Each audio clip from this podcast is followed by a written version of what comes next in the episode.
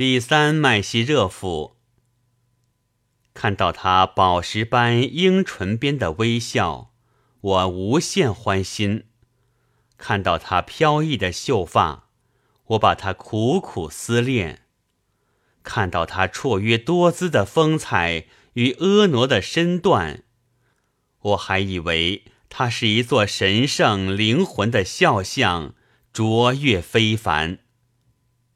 月华佳人俏丽的面庞，有谁能与之相比？目睹其光艳照人，白昼顿觉自己如同黑暗。看见他唇之上闪闪发光的汗毛，我的身躯烧成灰烬，其灰堆积如山。麦西狐狸是碧野上歌吟最美的小鸟。夜莺听到这歌声，都不再啼鸣委婉。